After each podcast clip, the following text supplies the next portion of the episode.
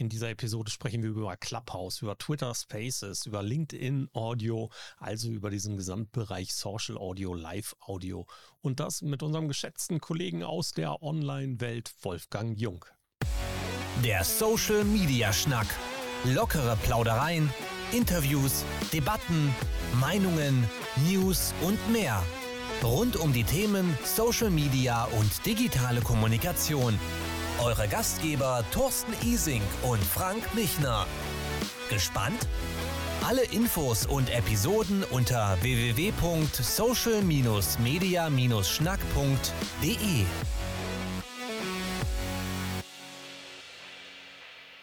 Als es damals losging mit Clubhouse, sind wir alle dahin gelaufen und wir haben zugeschaut, haben gebannt zugeschaut, wie sich diese App entwickelt und Social Audio war plötzlich in aller Munde. Bist du noch auf Clubhouse, Frank?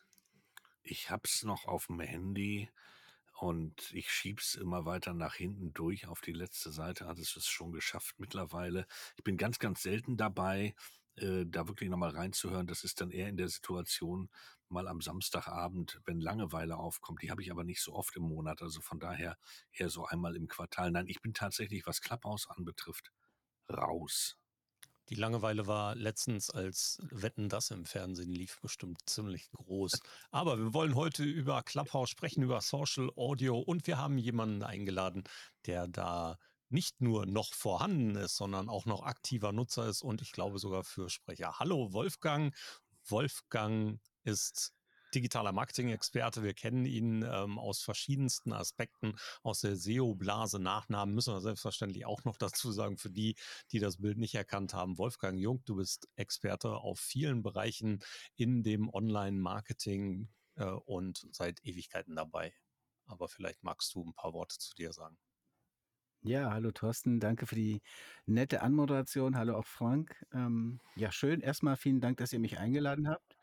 Ist eine große Ehre. Ich habe euch tatsächlich schon öfter mal gelauscht und ich finde das immer sehr, naja, sehr smooth. So, ihr macht das so unaufgeregt und so. Also ganz, ganz toll. Ja, und ich freue mich, dass ich Dankeschön. heute hier bin. Und ja, ich bin tatsächlich schon sehr, sehr lange dabei. Die Agentur, in der ich jetzt arbeite, die ich gegründet habe, das war 1998. Das heißt, wir werden nächstes Jahr 25 Jahre alt.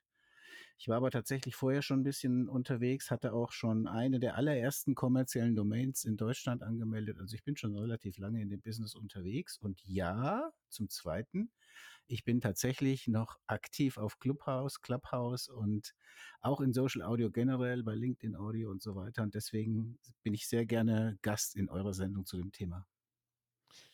Ja, Irgendwann war es plötzlich da, oder? Also ich weiß noch, wie die Wartelisten aufgingen und das hieß, ihr könnt euch jetzt anmelden, aber nur iOS-Benutzer, also nur Apple-Nutzer. Ihr könnt euch für Clubhouse ein ganz, ganz neues Tool, quasi ein Social Network mit Sprache, mit Sprachnachrichten war es nicht, sondern tatsächlich mit Live-Sprache äh, registrieren, vorregistrieren und irgendwann ging es dann auch los. Also die ersten wurden aufgeschaltet und plötzlich war ein Ding da, was in unserer Branche erstmal als Game Changer gefeiert wurde. Wie hast du das damals empfunden? Ja, eigentlich genauso. Ich hatte auch eine Einladung bekommen. Das war ja damals einer der Kritikpunkte, dass es zunächst so ein bisschen exklusiv war. Und natürlich alle die, die noch keine Einladung hatten und oder kein ähm, Apple-Gerät, kein Apple-Device, die fühlten sich natürlich per se schon mal so ein bisschen außen vor und da war schon eine relativ große Opposition da, nämlich die ganzen Android-Nutzer.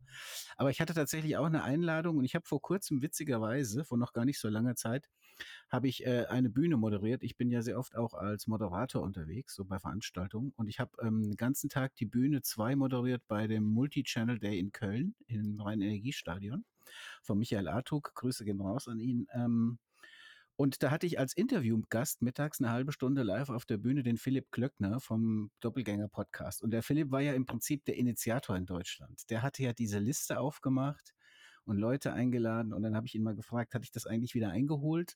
also wie viele Leute sind dann später zu dir zurückgekommen und haben gesagt, Philipp, was hast du mir da für einen Scheiß empfohlen? Sorry für das Wording, aber so ist es ja dann meistens. Und dann sagt er, nee, also tatsächlich nicht sehr viele. Klar, ich, er wird ab und zu mal darauf angesprochen, dass die Leute sagen, oh, ich bin jetzt nicht mehr aktiv da und so. Aber er sagt, es war tatsächlich drei, vier, fünf Wochenenden voller Stress, voll viel Arbeit für ihn, das alles äh, irgendwie weiterzuleiten und zu organisieren und so. Ja, also tatsächlich war es bei mir auch so, auf deine Frage zurückzukommen. Ich habe tatsächlich eine Einladung bekommen und bin dann reingegangen. Und ich muss sagen, ich war sehr, sehr schnell sehr angetan von dem Format so der erste Impuls war bei mir auch, naja, just another Podcast, irgendwie so ungefähr. Ich bin seit langem Podcast-Hörer und Hörbuchhörer, also ich bin schon für Audio sehr empfänglich, aber ich dachte auch, na gut, was soll das sein? Und ähm, ja, so die ersten Impulse waren dann schon, als ich im ersten Raum war, dass ich das Prinzip verstanden hatte, dass ich die Hand heben kann, Damals konnte man ja noch keine Emojis äh, setzen, also musste man so klatschen und so weiter. Also war alles ein bisschen, war so ein bisschen Gründerzeit, so, so wie im Klondike damals bei, bei den Goldschürfern. Ja, aber ich, ich hatte sofort ein gutes Gefühl bei dem Medium. Und ich muss ganz ehrlich sagen, Clubhouse hin oder her, das hat sich bis heute auch bei mir so erhalten. Also ich war nicht ganz so enthusiastisch, um ehrlich zu sein. Also ich habe mich sehr darauf gefreut, weil erstmal es etwas Neues war und wir hier äh, eben in dieser Sprache mit Sprache und Audio arbeiten konnten. Und für mich war das so ein, so ein Mischmasch zwischen äh, Live-Domian-Show, in der ich selber mitmachen kann und die ich auch selber gestalten kann ohne Bild. Und ich fand das cool. Aber ich, mir war es zu wenig. Ja, also am Anfang, gerade am Anfang war dieser Teil, boah, es gibt keine Möglichkeit von extern dazu zu schalten. Es gibt keine Möglichkeit, ähm, außer mit dem Smartphone dabei zu sein. Ähm, es gibt keine Möglichkeit, die Gespräche irgendwie weiter zu verarbeiten, keine Speichermöglichkeiten, keine, keine Wiederholung und sowas. Ne? Also das war für den ersten Moment war das cool, der Gedanke war gut, aber es fühlte sich eben nicht gut an, weil ich gleich natürlich versucht habe, da muss doch noch mehr gehen. Ja, es, dieser, dieser Weiterverarbeitungsansatz mhm. hat mir mhm. gefehlt. Ähm, denn das ist ja heute alles da. Ja, heute genau. ist in Clubhouse ja alles, alles genauso vorhanden. Also deswegen müssen wir natürlich auch darüber reden, was nach diesem großen Run da passiert ist. Also der Run, der dann erstmal da war. Alle Menschen sind rein, unsere Blase ist durchgedreht, hat verrückt gespielt und hat den Hype natürlich auch zusätzlich mit angefeuert. Und irgendwie haben wir da draußen uns dann vielleicht auch ein bisschen selber damit, damit dieses Clubhouse-Feeling selber kaputt gemacht. Denn irgendwie war es erstmal alle drin. Die ersten Erfahrungen waren okay oder ernüchternd. Und diejenigen, für diejenigen, wo es ernüchternd war, die haben es dann relativ schnell kaputt geredet, oder? Mhm. Ja, bin ich, bin ich bei dir. Das ist jetzt ein relativ hartes Wording, was ich bringe, aber trotzdem war das für mich auch ganz gut, ganz cool, so nach ein paar Wochen, ein paar Monaten zu sehen, so ein bisschen, naja, Freund-Feind-Erkennung will ich nicht sagen. Erstens mal ist das ein beschissenes Wording aktuell in der heutigen Zeit. Zum Zweiten ist es auch nicht wirklich Freund-Feind, aber es ist so ein bisschen, also ich habe schon so ein bisschen gesehen, wer hat eigentlich eine gewisse Konstanz? Wer legt auch bei neuen Dingen eine gewisse Konstanz ähm, an den Tag und wer ist wirklich so ein First Mover, aber auch schnell wieder weg. Und wenn du 25 Jahre in der Marketingbranche unterwegs bist mit der gleichen Marke, dann passiert dir das auch permanent, ja, dass irgendwelche hippen Wettbewerber aufploppen, die auch einen Senkrechtstart hinlegen, aber die auch irgendwie plötzlich wieder weg sind. Ja. Das ist mir in meiner Agenturzeit auch begegnet und so war es auch bei Clubhouse. Und ja, also ganz viele Menschen sind gegangen und ich finde eins mal ganz, ganz wichtig. Ich, ich glaube, es gibt nicht den Weg.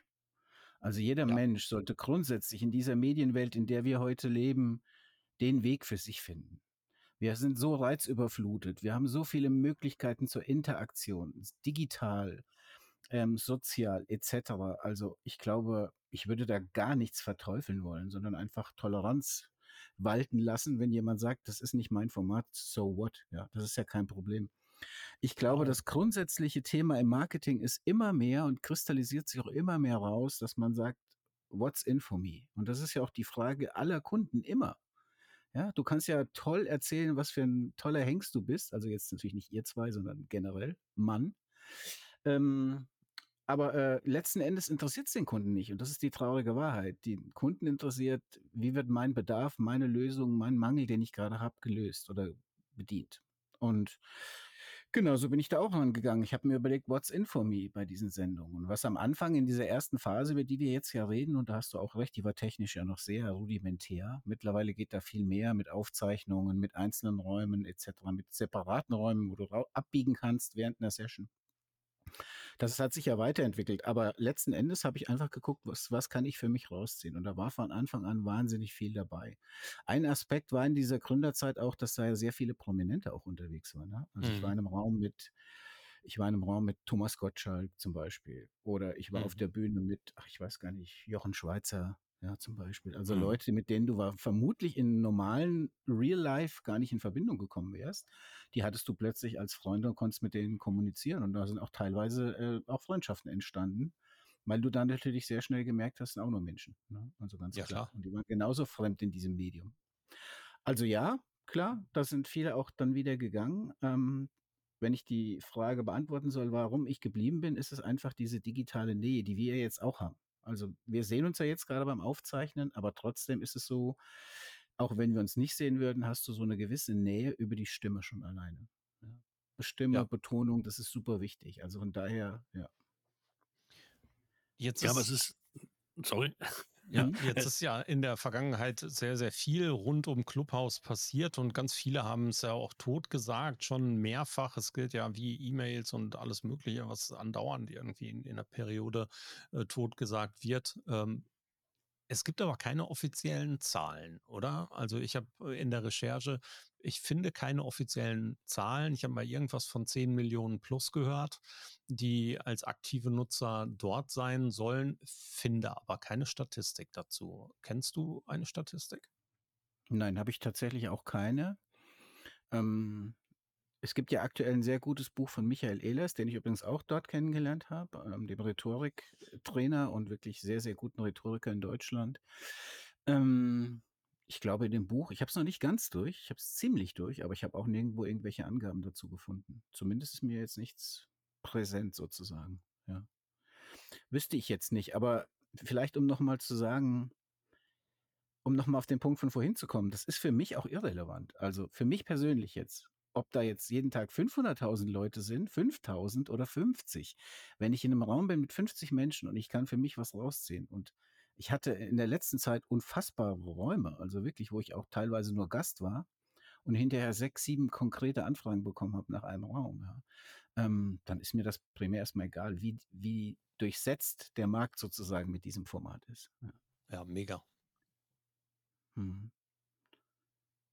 Ja, äh, bin, eben, bin eben ein bisschen gestrandet. Nein, für mich war der, der Aufhänger, der, dass ich gesagt habe, genau, äh, der Punkt ist es, was ist für mich drin? Und das muss es entscheiden, auch bei der Fülle und Vielfalt, die wir haben. Und das ist ja letztendlich auch, ähm, das sind ja auch diese Wellen, weshalb alle zunächst reingehen, gucken, dann hauen wir alle wieder ab. Ähm, ähm, manchmal davon fehlgeleitet, dass wir der Meinung sind, wir hätten dann alles gesehen, was wir hätten sehen müssen, um Kunden zu beraten. Da muss man auch sehr vorsichtig sein. Von daher finde ich es auch spannend, solche Dinge etwas länger zu beobachten und nach längerer Zeit auch mal wieder zu betrachten, weil da auch Veränderungen stattfinden. Ähm, und Clubhouse kann man, glaube ich, wirklich mittlerweile so betrachten. Das ist gekommen, um auch ein bisschen zu bleiben, zumindest in einem ganz gewissen Kern. Ähm, und äh, nachdem der erste Ärger abgeschwollen ist, dass nur iOS rein durfte, ähm, hat sich dann, glaube ich, auch normalisiert. Du nutzt es heute regelmäßig, wöchentlich, täglich. Wie machst du das? Wie baust du das auf? Also ich nutze es mindestens wöchentlich. Daran ist aber im Wesentlichen die liebe, liebe und ganz fantastische Yasemin Yazan schuld die den Deep Talk Club dort betreibt und die jeden Sonntagmorgen um 8 Uhr ein Autorenfrühstück macht. Und das kann ich euch nur wärmstens ans Herz legen. Das sind 60 Minuten Talk mit einem Autor. Ich habe darüber so viele tolle Autoren kennengelernt und habe, glaube mittlerweile 40 signierte Bücher hier liegen. Wirklich alle super. Ich habe sie natürlich, natürlich noch nicht alle gelesen, aber wirklich, wirklich die, die ich gelesen habe. Handling Shit von Frederik Hümmelke oder das letzte Buch von äh, Reinhold Messner oder äh, ganz viele andere Bücher, über die ich, an die ich über diese Sendung gekommen bin. Ganz viele Business-Bücher auch. Ähm, und dann ist immer noch eine 30 Minuten Session, wo eben die Hände, Handzeichen geöffnet werden und dann die ähm, Leute beteiligt werden an der Diskussion. Und da gleiten wir auch schon so ein bisschen rüber, eben wahrscheinlich das Thema, wo wir auch noch hinwollen, vermute ich mal. Ähm, nämlich die Jasmin macht nicht nur diesen Club, der übrigens die aktuelle Nummer hat, ich weiß es jetzt nicht ganz genau, aber so um, um Ausgabe 700 herum. Das heißt, Jasmin macht seit Tag eins, seit sie dort eingeladen ist und diesen Club initiiert hat, jeden Tag um 8 Uhr die Sendung. Und zwar sonntags um ja, ohne, ohne Unterbrechung bis jetzt. Sie ist sogar mit ihrem Tesla im Sommer mit Familie in der Türkei im Urlaub gewesen. Das war auch ein Experiment, ein Storytelling-Experiment.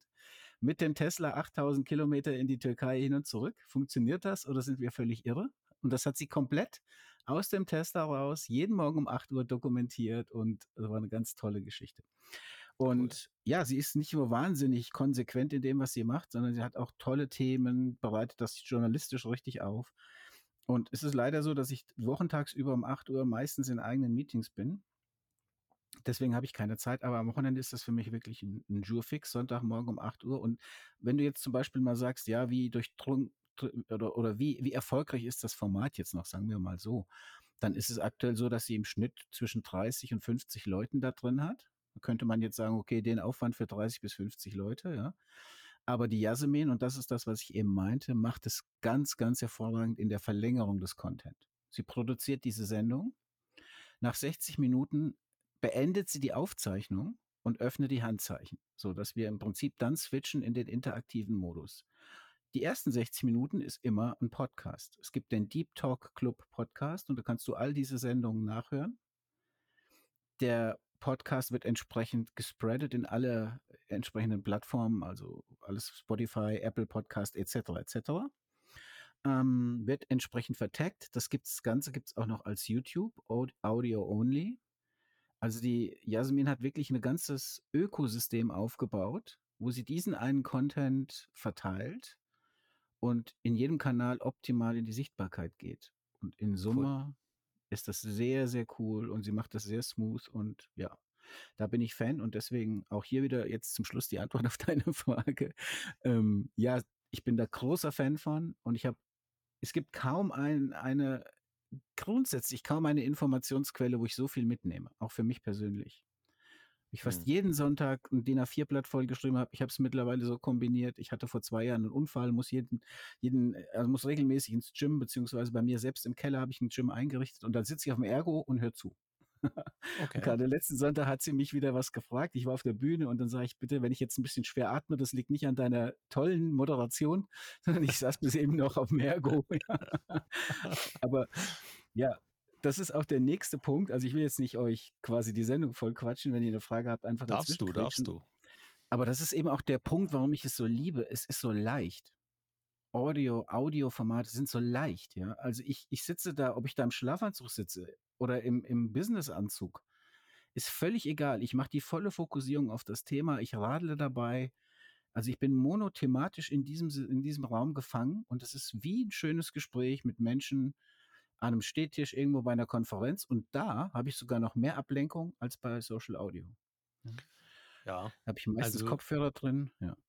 Ja, also der Reiz, den kann ich absolut nachvollziehen. Also grundsätzlich ist es so, ich kann nicht arbeiten, ohne dass ich nebenbei irgendetwas höre. Also ich sitze sehr häufig da und äh, konzentriere mich auf eine Sache und möchte dabei aber nebenbei noch Bescheid werden. Und dieses nebenbei noch Bescheid werden ist, ich höre mir dann Vorträge an, ähm, bin in irgendwelchen YouTube- oder Twitch-Streams und oder bin mittlerweile auch wieder ich war eine ganze Zeit lang weg, auch bei Clubhouse wieder mit als Zuhörender. Nicht so aktiv. Also ich bin nicht auf der Bühne, ich höre im Moment nur zu, ich versuche noch für mich ein Format zu finden, wo ich auch aktiv tätig sein möchte. Ähm, solche Sendungen, wie du sie gerade beschrieben hast, finde ich faszinierend. Ja, ähm, genauso Moin Moin Hamburg mit Sarik Weber und so. Ne? Ist ja. ja auch so eine dieser ganz langlaufenden Sendungen da bereits. Ähm, das finde ich auch echt großartig, was die da machen und ähm, dass sie so erfolgreich für sich sind. Ja, sie bringen Mehrwerte rüber und tatsächlich würde ich eben, unterschreibe ich ja das gerne, äh, es ist egal, wie viele Menschen dabei zuhören. Wir legen ja auch keinen Wert darauf, ob da draußen jetzt ähm, diesen Podcast X Menschen hören oder Y Menschen hören. Tatsächlich mhm. produzieren wir es ja in allererster Linie für uns und für die Mehrwerte, die da sind und lassen andere daran teilhaben.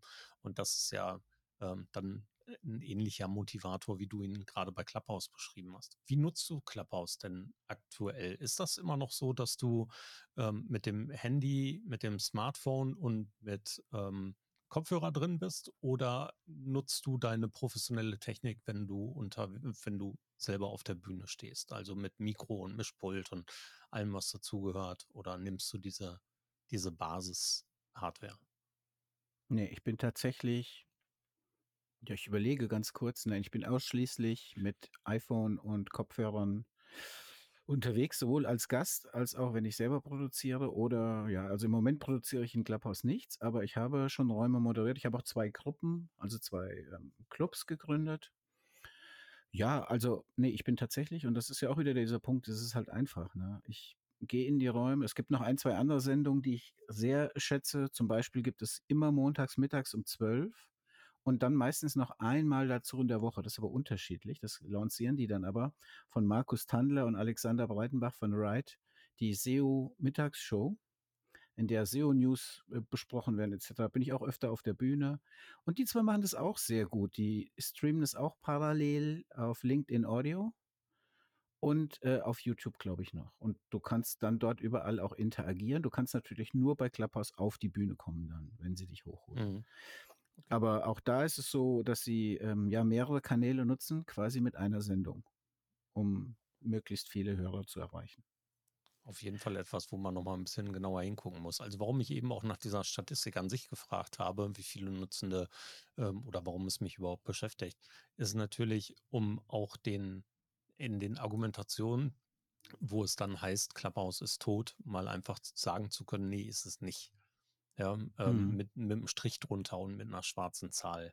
Ja, ähm, die haben sich ja immer recht bedeckt gehalten in den Zahlen, aber selbst 10 Millionen, das ist immer noch mehr, nämlich das Fünffach von dem, was Mastodon gerade hat. Ja, mhm. ähm, und deswegen hat das noch lange keinen kein Tod- und Tiefpunkt erreicht. Und es wächst ja ständig auch weiter. Also ähm, die Formate, mhm. die da sind, ich sehe immer mal was Neues kommen und natürlich auch alte Dinge wieder einschlafen und verschwinden. Das ist mir schon aufgefallen.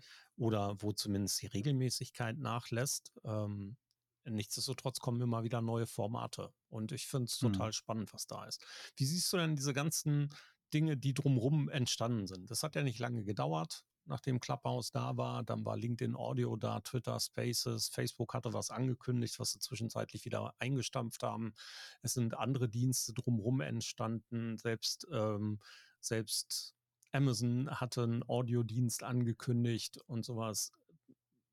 Hast du da auch hingeguckt oder ist das Einzige, was geblieben ist, als ernsthafte Neben- oder Zusatzmöglichkeit LinkedIn Audio geblieben? Nee, finde ich nicht. Also, ich gucke natürlich links und rechts, weil ich einfach Audio mag, so wie ich auch Hörbücher höre weiterhin und Podcasts höre. Ähm, ja, tatsächlich ist, glaube ich, LinkedIn Audio das System, das auf mehreren Ebenen das meiste Potenzial bietet. Ähm, das meiste Potenzial auch deswegen, weil eben LinkedIn sich als gerade bei uns in der Agentur, also in unserem Umfeld, wir sind sehr B2B-lastig. Wir, wir haben fast nur B2B-Kunden. Und ähm, da hat sich LinkedIn als B2B-Plattform, die sich gerade so ein bisschen wandelt von reinen Visitenkarten-Image, so wir präsentieren uns da, hin zu wirklich Sales-Plattform, wo man auch gezielt Vertrieb steuern kann und platzieren kann und wo man auch Corporate Influencer in die eigene Marketingstrategie mit einbinden kann, etc. Also das professionalisiert sich gerade rasant, finde ich. Und in diesem Kontext zu sagen, ich mache eben so einen Raum auf und habe ja dann sozusagen schon mal meine Followerschaft, die ich über meine Corporate-Seite und über meine Corporate Influencer erreiche, die habe ich schon mal informiert. Und wenn ich dann mit Kunden rede und die sagen, ja, was bringt uns das denn dann? Und ich sage, schauen Sie mal, Sie haben vielleicht sagen wir mal 15 Corporate Influencer, also 15 Mitarbeiter, Vertriebler oder was auch immer für Menschen, die bei LinkedIn ein Profil haben. Und sie haben ihre Unternehmensseite, die hat vielleicht 5000 und die anderen haben jeder 1000, sagen wir einfach mal theoretisch jetzt Follower. Dann haben sie hier eine, eine Reichweite von 25.000 Leuten, wenn sie es richtig machen. Da gibt es natürlich ein paar Kniffe, gerade bei LinkedIn, denn da muss man wissen, Sharing is Scaring gilt auf LinkedIn. Das heißt, wenn du als Corporate Marke einen Post absetzt, und deine Mitarbeiter den einfach teilen, dann erreichst du fast keine Mehrreichweite dadurch. Ne? Aber da Das ist dann nochmal ein individuelles Ding, über das man reden kann. Aber grundsätzlich ist es trotzdem möglich, mit der richtigen Methodik eine, eine gute Reichweite zu bekommen. Und wenn du jetzt Experte in deinem Segment sein möchtest oder bist und dich positionieren möchtest, ich sage jetzt mal, ich bin äh, sehr, sehr häufig unterwegs zum Thema Storytelling. Wenn ich jetzt einen Post mache zum Thema Storytelling und meine Kollegen teilen das und wir haben eine Reichweite von 20, 30.000 Leuten, ähm, dann habe ich zumindest, selbst wenn ich nur nachher 15 Leute in dem Raum habe oder 10 oder 5, ja, ich habe zumindest potenziell 20 oder 15, 20.000 Leute erreicht, die sehen können, dass ich zum Thema Storytelling was zu sagen habe. Also die Positionierung als Marke, als Experte, die ist da super einfach, weil du ja schon in deiner Bubble bist und weil du natürlich da auch kein Cold Call machst, sondern die Leute sind ja schon in Anführungszeichen heiß, weil sie zu deiner Audience schon gehören. Also da hat LinkedIn nochmal einen ganz besonderen Charme. Unabhängig davon gibt es ja auch ähm, Twitter Spaces. Twitter hat natürlich jetzt aktuell in der Zeit, in der wir hier aufnehmen, nochmal ein ganz anderes Problem. Ja. Ich sag, Allerdings, ja. ich sag mal Elon und Co. Ähm, aber es gibt ganz viele Initiativen. Spotify hat auch äh, Räume, das, ich glaube, das heißt Green, bei den Green Rooms ja, oder Green. so ähnlich. Ja, also ich denke, ich weiß auch nicht hundertprozentig, ob Clubhouse die Marke überlebt in der Form oder ob nicht irgendwann einer kommt, wie Facebook oder wer auch immer, und sagt, wir machen mal die Portokasse auf und machen euch mal ein unwiderstehliches Angebot. Das weiß ich nicht. Und ich glaube, es ist auch nicht relevant, sondern relevant ist, aus meiner Sicht als Mensch, als Experte und als Marke, sich aktuell mit dem Thema einfach mal zu beschäftigen. Und ja. zwar immer unter dem ganz am Anfang gesagten Feel free to listen in your body sozusagen. Ja, und übrigens noch eine Anmerkung dazu, die ich vorhin vergessen hatte.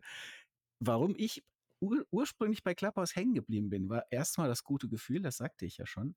Aber ich bin so ein Mensch, ich lese normalerweise keine AGBs. Ich weiß nicht, wie das bei euch ist, ja. Und ich habe gestern gehört, man, man ist wirklich alt, wenn man anfängt, AGBs zu lesen. Glück also, gehabt. Also noch lese ich keine, ja. Aber da war es tatsächlich so damals, weil schon von Beginn an ja so ein bisschen hm, China-App und hm, und die hatten am Anfang nur so 15 Guidelines, irgendwie so Rules, keine Ahnung, wie das hieß. Die habe ich mir tatsächlich durchgelesen. Und die fünfte oder sechste, und die hat mich gecatcht, die hieß nämlich Feel free to listen only.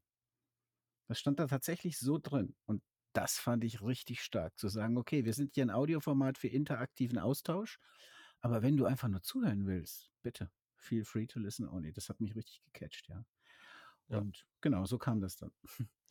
Ja, schon sehr cool, was da vor allen Dingen alles los ist. Und ich gebe dir vollkommen recht, vielleicht äh, gibt es diese Apps an sich als Standalone-Apps irgendwann nicht mehr unbedingt, sondern ähm, sie werden integriert. Das war ja durchaus auch etwas, was wir am Anfang immer mal wieder diskutiert haben, ja, ob das vielleicht nur eine Geschäftsidee, die skaliert wird, ist und dann nachher von einem der Großen gekauft werden könnte.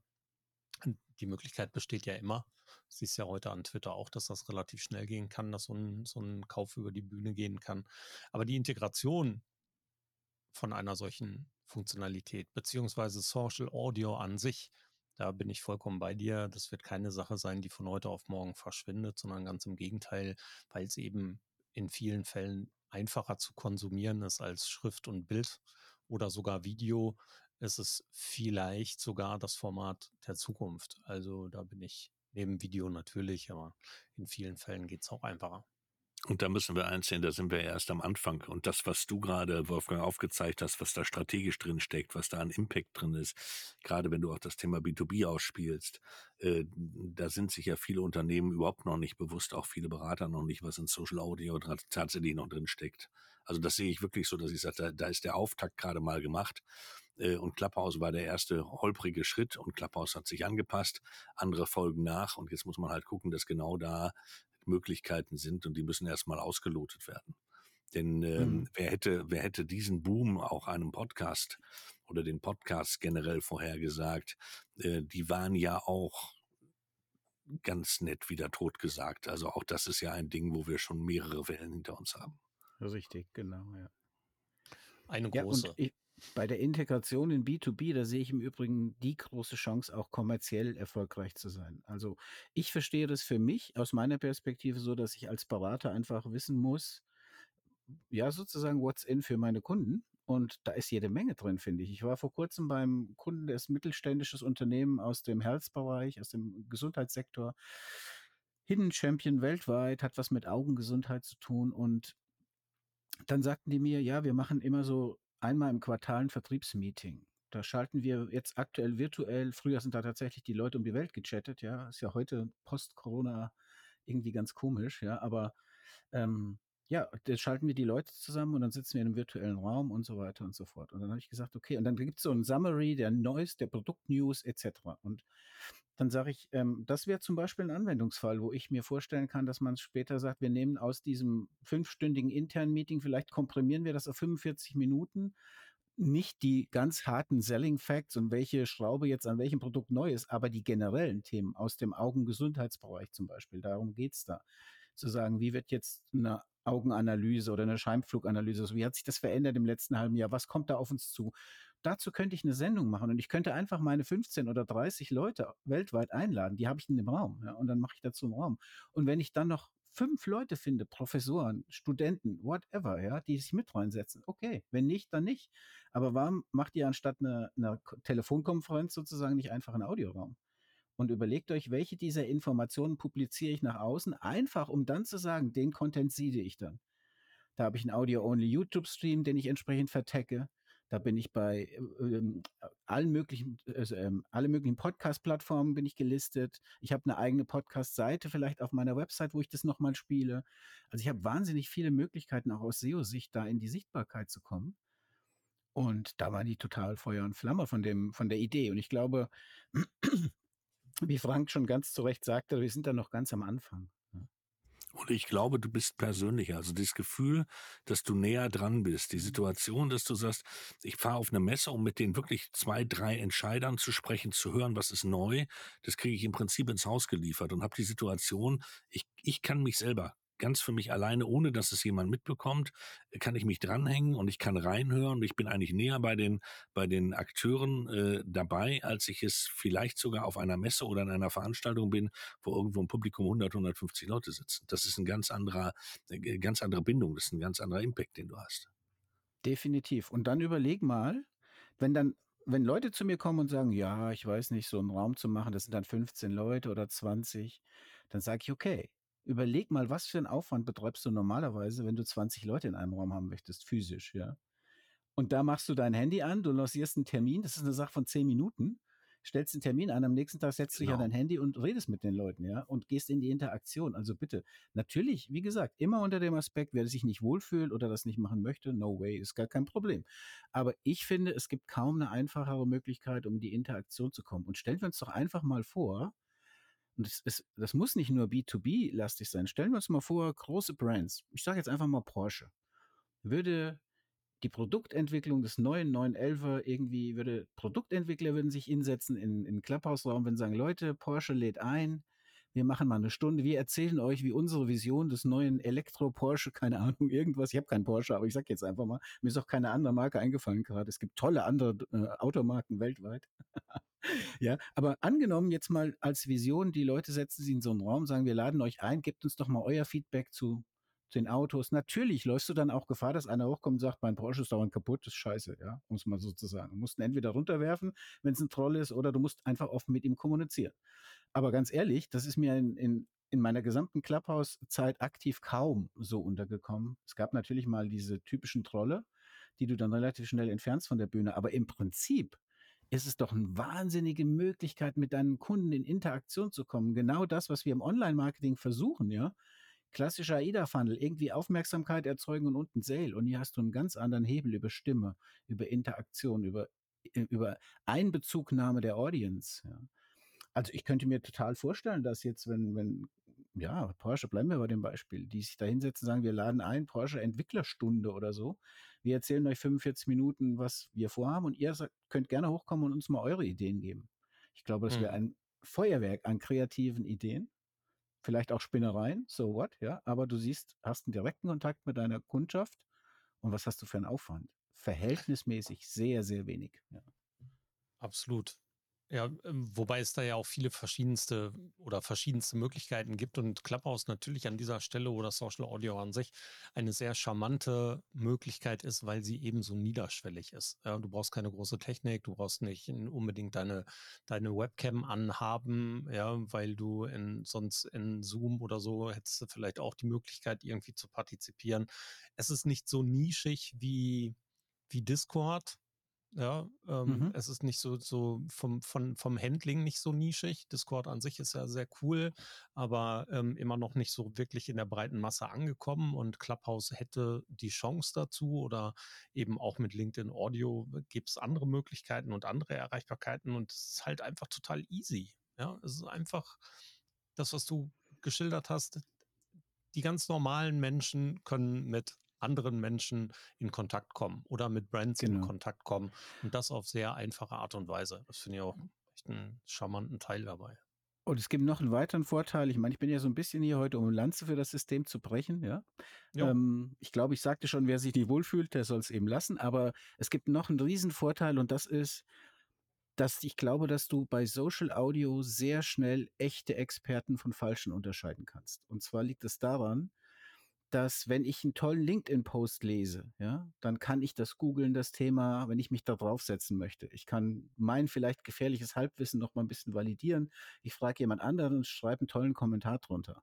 Wenn ich aber in Clubhouse auf die Bühne gehe und stelle eine Frage oder ich bin selbst Moderator, also ich bin in der direkten Interaktion, dann kann ich, dann merken die Menschen sofort, hat der eine Ahnung von dem, was er erzählt, oder ist das irgendwie ein Fake, sind das Fake News, ja? Und das ist halt echt eine Riesenchance, über Empathie, über Stimme, über Betonung und über echtes Experten-Know-how deine Marke zu stärken. Und das merke ich immer wieder, wenn ich auf die Bühne gehe. Ich bin, wie du schon sagtest, in der Anmoderation ein relativ alter Audiofuchs, bin lange im Business und die Dinge, über die ich rede, da habe ich auch Ahnung von, ja. Also Storytelling etc., Content Marketing, Social Audio etc. Und wenn Menschen mich was fragen, dann merke ich sofort die Reaktion, dann kriege ich immer immer sofort im Messenger oder bei LinkedIn und überall Feedback und dann sage ich, oh, das war toll und da habe ich noch eine Frage und da und da und da. Also das sind alles Menschen, die verstanden haben, okay, von dem, was der da gerade erzählt, hat der Ahnung. Und dann fühlen die sich sicher. Und ich sage in meinen Vorträgen immer, Menschen suchen Sicherheit. Bin ich beim richtigen Experten? Bin ich im richtigen Shop? Ist die Bezahlmethode sicher? Ist das überhaupt alles sicher hier, die ganze Infrastruktur? Und wenn du dich positionieren willst, ist das ein unschätzbarer Vorteil gegenüber den klassischen Dingen wie Instagram, LinkedIn, Facebook etc., dass du sofort interagierst. Wenn wir mal zu den Menschen kommen, die möglicherweise mit Social Audio jetzt noch keinen direkten Kontakt hatten, wenn du denen einen Tipp geben solltest, wie sie sich auf Clubhouse orientieren, was wären das für Tipps?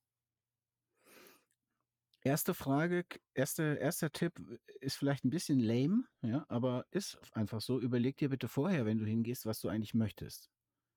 Weil wenn du einfach, also du kannst natürlich reingehen, einfach mal so durchswipen, aber dann wirst du vielleicht in drei, ich lerne Deutsch äh, Sprachräumen gelandet sein und irgendwie sagen, okay, da ist ja für mich jetzt gar nichts drin. Ja. Dann schau einfach mal wirklich, mittlerweile ist die Town Hall, also dieser Bereich, in dem die ganzen Sendungen so ablaufen, sozusagen die zentrale Messehalle, die da, wo du sehen kannst, was so in der nächsten Zeit kommt, ähm, die ist schon ein bisschen besser und die Suchfunktion ist auch besser geworden. Die ist noch nicht perfekt, aber die ist besser geworden. Das heißt, du kannst, wenn du dich jetzt zum Beispiel, ich, ich, ich sage jetzt mal bewusst ganz diverse Dinge, wenn du sagst, ich mich interessiert Stricken als Hobby, ich möchte stricken lernen oder ich möchte meine Strickskills verbessern, kannst du suchen, gibt es dazu Räume. Wenn du sagst, B2B-Marketing ist mein Ding, ja, dann kannst du suchen, dazu gibt es Räume. Und das heißt, such dir zwei, drei, vier Räume aus, leg dir ein Profil an, also das erste, du musst dir ja ein Profil anlegen. Dann geh mal in solche Räume rein und spür mal, ob dich das in irgendeiner Form berührt. Ich glaube, das ist das Wichtigste. Und wenn du merkst, okay, ich finde das ganz nett, dann hast du ja in der ersten Zeit so ein Partyhütchen bei Clubhouse jetzt zum Beispiel noch. Somit bist du gekennzeichnet als Newbie und dann wird auch besonders rücksichtsvoll mit dir umgegangen. Außerdem gibt es immer auch noch diese Räume, in denen sozusagen immer ein Recap gemacht wird, was gibt's Neues und auch so ein Beginner-Guide, also so ein Anfänger-Guide. Da vielleicht mal in so einen Raum reinzugehen, dir mal eine halbe Stunde anzuhören, die Basisfunktion, die übt man ja auch in diesen Räumen. Also der Moderator sagt dann, wenn du jetzt länger auf dein Bild klickst, dann kannst du die Emojis auswählen und so. Es ist also so eine angeleitete in das Thema gleiten. Und ja, also meine Erfahrung ist einfach über die Zeit, dass die Menschen, die sich damit beschäftigen möchten und die da reingehen, relativ schnell begeistert sind. weil diese digitale Nähe, die man da so spürt. Michael Eders sagt ja zu Recht, willkommen am digitalen Lagerfeuer und so ist es ja auch ein bisschen, ja.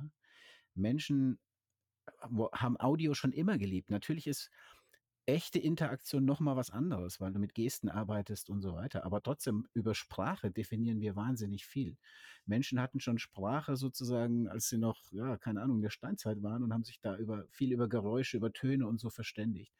Das ist einfach eine Geschichte, die auch für unser Gehirn leicht ist. Und in dieser reizüberflutenden Zeit, in der wir leben, ich sage in meinen Vorträgen immer so 10.000 Reize am Tag bekommen wir etwa, sagt die Gehirnforschung. Das heißt, wir müssen zehntausende Entscheidungen treffen. Ist das wichtig oder nicht? Und das machen wir meistens unterbewusst. Und das ist wahnsinnig anstrengend.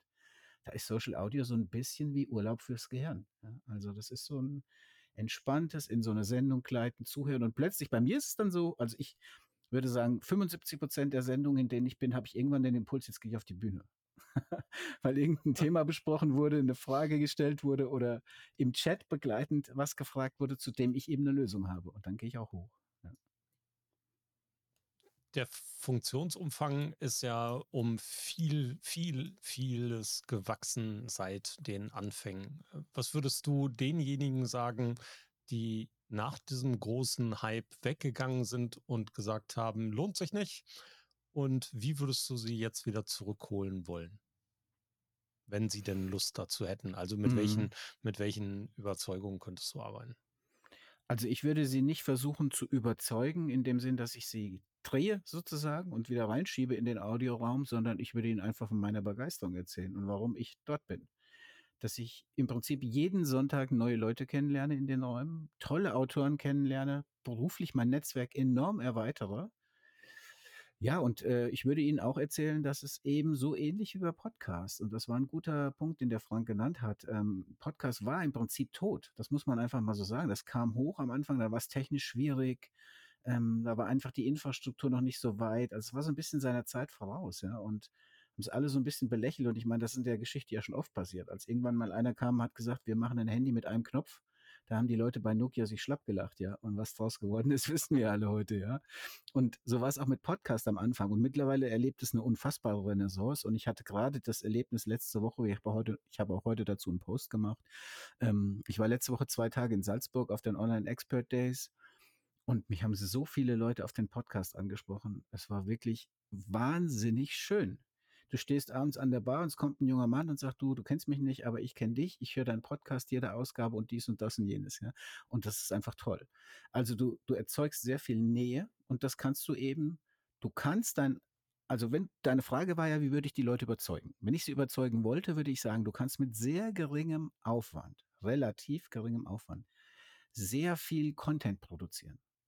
Und das ist, glaube ich, heute auch wichtig, in diesem Content-Universum immer wieder mal präsent zu sein. Und du kannst aus einer 60-Sekunden-Sendung kannst du fünf Posts machen. Du kannst die Sendung sieden in verschiedene Kanäle. Du bist auf mehreren Podcast-Plattformen erreichbar.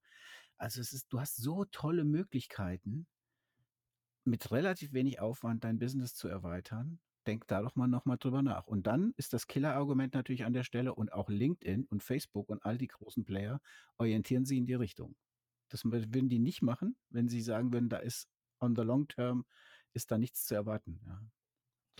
Ja, Frank, dann sollten wir vielleicht auch mal überlegen, ob wir unsere, unsere Gäste nicht demnächst in Clubhouse begrüßen und danach, so ähnlich wie Wolfgang es geschildert hat, danach die offene Session aufmachen und die Aufnahme an sich dann als Podcast mal ausspielen. Vielleicht sollten wir uns da einfach mal, einfach mal treffen ja, ich finde das spannend, ich finde das interessant. Und äh, ja, das macht es ja aus, dass solche Gespräche und auch das, was wir hier heute haben, dazu führen, dass man wieder ins Denken kommt und dass man äh, wieder eine neue Seite entdeckt hat. Und das finde ich so spannend äh, an dem, was wir hier tun, dass wir immer das Glück haben, dass wir neue Leute kennenlernen und dass wir Leute kennenlernen, wo ich sage, ja, ich weiß jetzt schon, Wolfgang, ich habe mit dir nicht das letzte Mal am digitalen Lagerfeuer gesessen und mhm. äh, hoffe, dass wir uns demnächst dann auch äh, persönlich irgendwo kennenlernen. Und äh, von daher äh, total klasse. Vielen Dank. Ja, Wolfgang, gerne. Und Wir müssen natürlich erstmal noch sagen, Entschuldige, dass ich dir ins Wort falle. Wir müssen ja, natürlich erstmal dir die Möglichkeit geben, unseren Hörern und Hörerinnen da draußen zu sagen, wo man dich überhaupt alles findet. Du hast den Podcast natürlich genannt und mhm. ähm, wo der zu hören ist. Es ist Jung und Young, denke ich, den, auf genau. den wolltest du hinaus. Und genau. ähm, sag ruhig, wo man dich findet. Wir hauen das selbstverständlich in die Shownotes alles mit rein und setzen die Links damit dazu.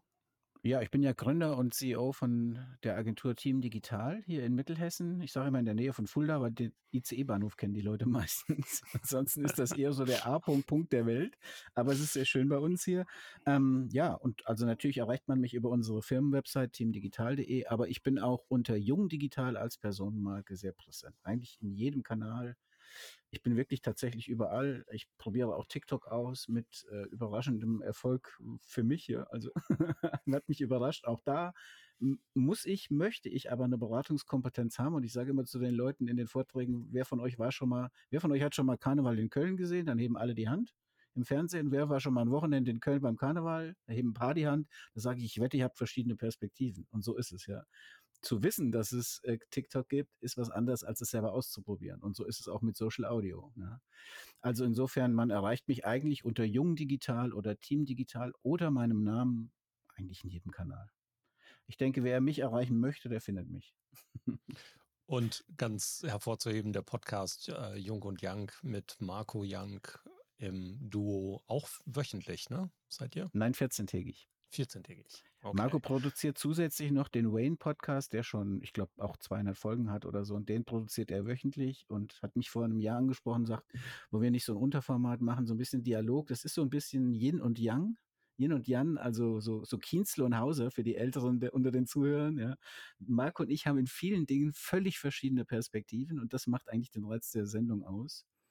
Ähm, aber es ist total toll. Wir haben immer tolle Gäste. Wir hatten jetzt gestern haben, oder heute kam unser Podcast raus. Gestern haben wir aufgezeichnet Colin Kroom, der die Keynote gehalten hat bei der OMX und da ging es um Metaverse.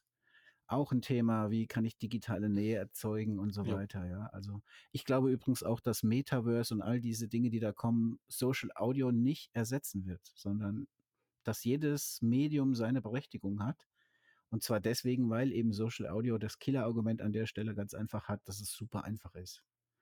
Also ich sitze im Schlafanzug Sonntagmorgens da und bin in dem Raum und kann mich als Experte positionieren. Und das ist halt irre. Ja.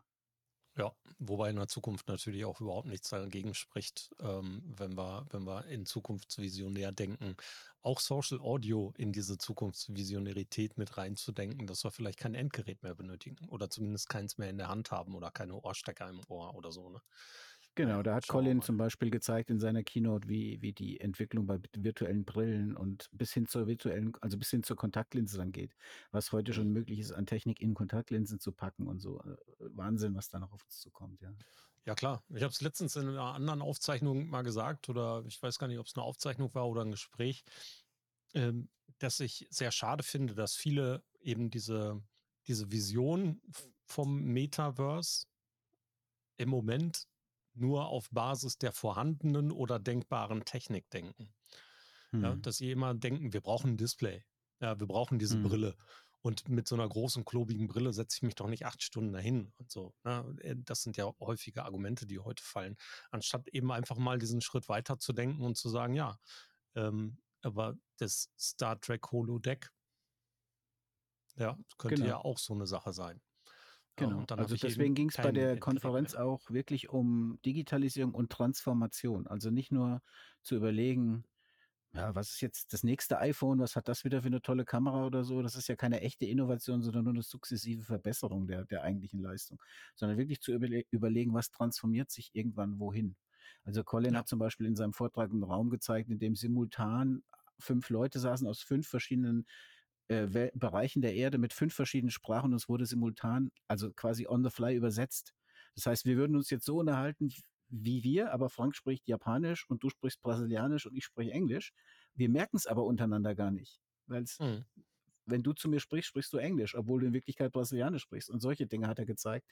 Ganz toll, was da auch an Möglichkeiten geht, insbesondere auch im Health-Sektor, wenn dann ein deutscher Arzt in Brasilien eine Herzoperation machen kann, weil er eben quasi live dabei ist, gefühlt das sind natürlich tolle Dinge, die auf uns zukommen. Nicht nicht außer Acht lassend, dass es auch eine wahnsinnige Risiken gibt überall. Also wahnsinnige Risiken ja, birgt, Haftungsrisiken. Äh, es wird auch böse Buben geben, die die Technik toll finden, etc. Also alles das, auch Regularien. Wie wirst du künftig? Ich habe dann mit ähm, Irene Michel, die ein tolles Buch geschrieben hat, Think Content, und mit Professor Mario Fischer, für den ich in der Website Boosting nächstes Jahr eine Artikelserie schreiben darf über Storytelling. Mit denen habe ich zusammengestanden und da haben wir darüber philosophiert, wie willst du künftig erkennen, ob ein Student jetzt wirklich einen etablierten Teil aus einem bestehenden Buch genommen hat, ihn mit KI fünfmal umgeschrieben und nimmt den in seine Arbeit. Du erkennst ihn faktisch nicht. Ja? Äh, wie willst du dann das kennzeichnen müssen oder wie kontrollieren? Also es, da gibt es eine Menge an Dingen, die zu regeln und zu besprechen sind, aber das Wichtigste ist, man macht sich auf den Weg dahin und erkundet dieses neue Gebiet und so ist es auch mit Social Audio. Absolut. Wolfgang, es war ein Fest, sich dabei zu haben. In unserem Podcast gehört traditionell immer Frank das vor, vorletzte Wort, dir das vorletzte und ich mache dann den Rausschmeißer. Ja, Wolfgang, du hast mich auf den Weg gebracht. Ich werde also am Sonntagmorgen um 8 Uhr in Clubhouse unterwegs sein äh, und bin gespannt, was mich dort erwartet. Äh, es ist immer wieder schön, Dinge von verschiedenen Sachen zu betrachten. Das war prima. Herzlichen Dank für deine Zeit. Schön, dass du bei uns warst und ich sage einfach bis bald. Tschüss. Ja, sehr gerne. Dann bin ich jetzt dran, oder Thorsten? Genau. Wenn du den Rausschmeißer machen möchtest. Ja, dann, dann danke ich euch nochmal für die Einladung. Und ich glaube, auch hier hat man gemerkt, wie schnell die Zeit vorbeigeht. Es war ein gefühlt netter Plausch am Stehtisch, obwohl wir irgendwie hunderte von Kilometern auseinandersitzen. Und das ermöglicht uns die Technik. Und das sollte jeder für sich einfach als Schlusswort sozusagen validieren. Ist da für mich was drin? Ich glaube, für viele, viele Unternehmen ist da viel mehr drin, als sie wissen. Und deswegen feel free to test. Und wir sehen uns, Frank, wir sehen uns oder wir hören uns am Sonntag um 8 Uhr. Jawohl, ja. Ich freue mich drauf. Mal gucken. Ich, vielleicht schlafe ich noch, vielleicht höre ich aber mit. Wir wollen es mal ausprobieren. Für euch da draußen sei gesagt, ihr könnt selbstverständlich euch bei uns melden. Feedback ist immer gern gehört und gern gesehen. Hinterlasst uns einen Audiokommentar auf www.social-audio. Ach Quatsch auf www.social-media-schnack.de oder schreibt uns eine Mail, schreibt uns in den sozialen Netzwerken, denkt an die Show Notes, da stehen die ganzen Links drin, auch von Wolfgang und den Dingen, wo ihr ihn finden könnt. Wir freuen uns aufs nächste Mal. Bis dahin, macht's gut. Tschüss.